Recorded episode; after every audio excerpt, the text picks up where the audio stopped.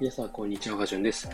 今日も借金地獄から未来へ一歩踏み出すラジオ、始めていきたいと思います。えー、久しぶりの放送になったんですけどもね、いろいろ生活リズムが変わって、いろいろこう試行錯誤してね、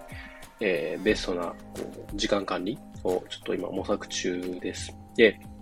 えー、まあ、前置きはさておき、いよいよ来ましたね、あの、アップルの新作情報ですね、の発表がありまして、えー、一番のこう大きい目玉おそらく、この、 Vision Pro っていうね、えー、デバイスです。どんなものかというと、えーまあ、AR ゴーグルみたいな感じで、で、VR ではないんですね。VR はバーチャル空間を見るデバイスになるんですけど、それとはまた違って、AR って言って、えー、 Augmented Reality、現実拡張ってことで、えー、まあ、わかりやすいところで言うと、ポケモン GO みたいな、ポケモン GO の、こう、スマホで見ていたね、画面をゴーグル型で見るみたいな形で、えー、現実世界を見ながらも、えー、見ているその画面には、こう、現実に存在しない仮想の、えー、ウィンドウとかね、え、こう、アイコンとかが浮かんでいて、でそこを、まあ、操作して、え、まあ、利用するっていうもので、まあ、厳密にはね、えー、MR、複合現実っていうところになるんですけど、まあ、その辺一旦置いといて、そのビジョンプロの方ですね、どんなものかっていうと、えー、まあ、画像とかはね、多分ネットの方で検索してもらえれば出てくると思うんですけど、まあ内容ですよね。どんなものかってところで、えー、まあ、いろんなね、こう新しい、こう、機能が増え、増えてるっていうか、まあ、ついてて、で、チップが、今 M1 チップとかありましたけど、新しいね、R チップ、R1 チップと M2 チップっていうものがね、搭載されてるみたいで、えー、何よりね、こう、個人的に、えー、すごいなと思ったのが、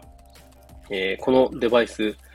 よくある VR デバイスのようなね、えー、ものとは一切違っていて、コントローラーがありません。でどうやって操作するのっていうと、えー、視線とか声、手で操作するっていうものになります。これは、こうすごい画期的で、今までのこう、そういったゴーグル型のデバイスでは、そういったものがほぼなかったので、これはね、かなりこう衝撃的でした。で、まあ、どんな風にするかっていうと、まあ、視線をね、こう、動かすと、ゴーグル内に設置された複数のこう赤外線のカメラとかが目の動きを読み取って、で、えー、こう、ね、自分が見てる画面に浮かんでいる、例えば、ね、えー、Apple なんで、えー、FaceTime とか、Safari とか、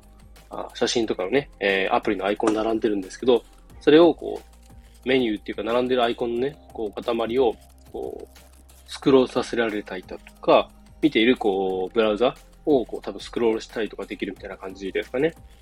で、えー、まあ、それに加えて、声でね、ヘイシリみたいな感じだと思うんですけど、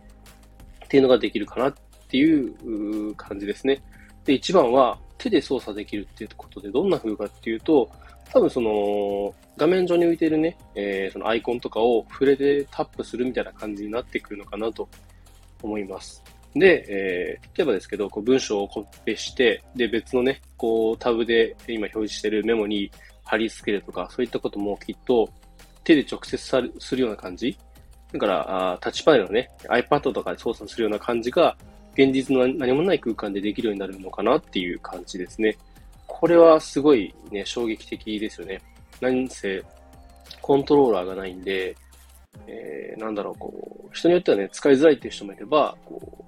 なんか、なんだろう、そのデバイス1個さえあれば、どこでもね、こう、操作ができる、使えるんで、まあ、かさばらないっていう、それは一つのメリットかなと思いました。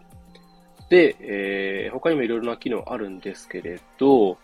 うんと、開発自体は、これ、あの、一応 OS はね、Vision OS っていうものがあるんですけど、どうやら、えー、Unity っていうね、その 3D とか、そういった、こう、空間、バーチャル系の空間とかを開発するものがあるんですけど、まあ、それの開発がこう Unity で、え、できるってことで、どうやね、この Unity がこう提携してる、連携してるっていうことで、Unity の株がね、えー、こう急に上がったみたいな話もあったみたいです。はい。で、えー、気になるお値段の方なんですけど、なんとね、お値段は日本円にして約50万円ですね。めちゃめちゃ高いですよね。はい。で、発売は、あアメリカでとりあえず、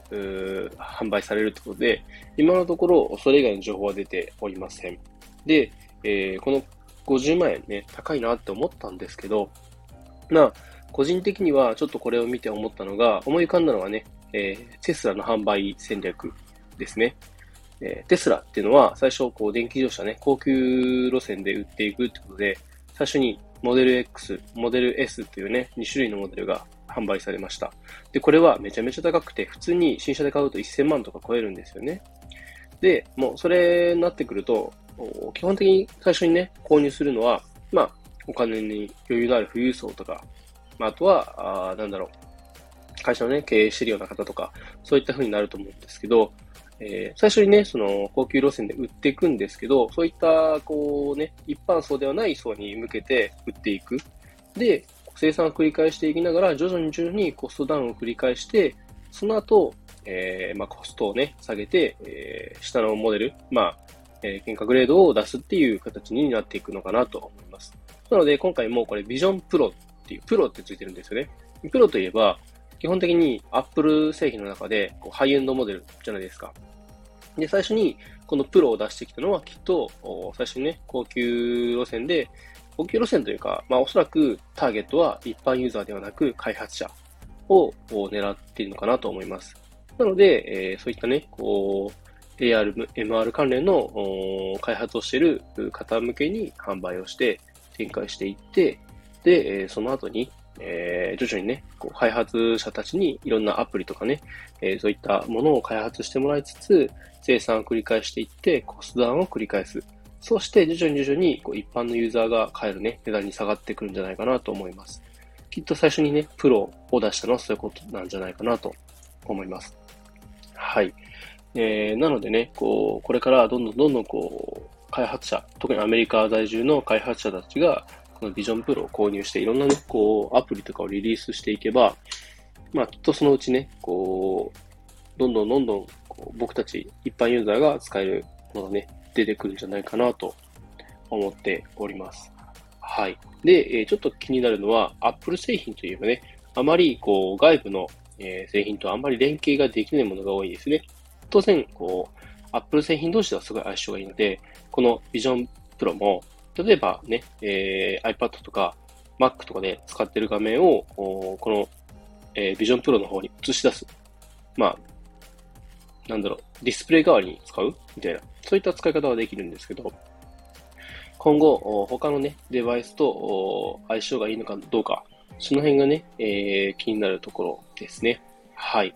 で、その、Mac と連携して、えー、Vision Pro でね、えー、開発とかあ、いろんなタスクをこなすってことができたとしても、今度 Windows のパソコンを持っているユーザーが、この Vision Pro を購入したときに同じことできるかって言われると、正直怪しいなとは思います。はい。そういったものがあるので、まあ、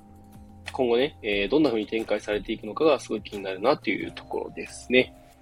はい。で、まあ、個人的に感じたのは、あその、ね、最初にプロを出してきたことで、えー、開発者がまずはターゲットなんじゃないかなっていうところで、まあ今後はね、こうゆっくり時間をかけて、えー、一般ユーザーがあ買えるものになっていく。まあそうしたあね、値段のものが出てくる頃には、いろんなね、えー、アプリとか出てくるんじゃないかなと思います。で、加えてですね、今回感じたのが、この AR、MR 関連で Unity と提携してるっていうところで、で、もう一つね、こう、3D の、なんか、なんだろう、ソフトとか開発とかできるもので、アンリアルエンジンというものがあるんですね。で、こちらは、えー、エピックゲームスっていうね、えー、会社が出しています。これ何かっていうと、フォートナイトの運営してる会社ですね。が、あリリースししているのがあアンリアルエンジン。で、えー、フォートナイトといえばメタバースとかね、VR ですよね。なので、おそらく今後は、えー、VR 系はアンリアルエンジン、えー、エピックゲームス。で、MR 系は Unity を使って、えー、ね、Apple 系が進んでいくんじゃないかなと思います。今回そのアップのね、えー、発表の方でメタバースとか VR という言葉が使われなかったそうで、まあそれはね、きっとそういうところから、あね、きっと住み分けをしてるのかなというふうにも思います。とはいえ、これがね、どんどん開発進んでいくと、きっと似たようなね、デバイスも出てくるだろうし、で、えー、そうなった時にね、えー、どんどんどんどん価格競争が起きるのか、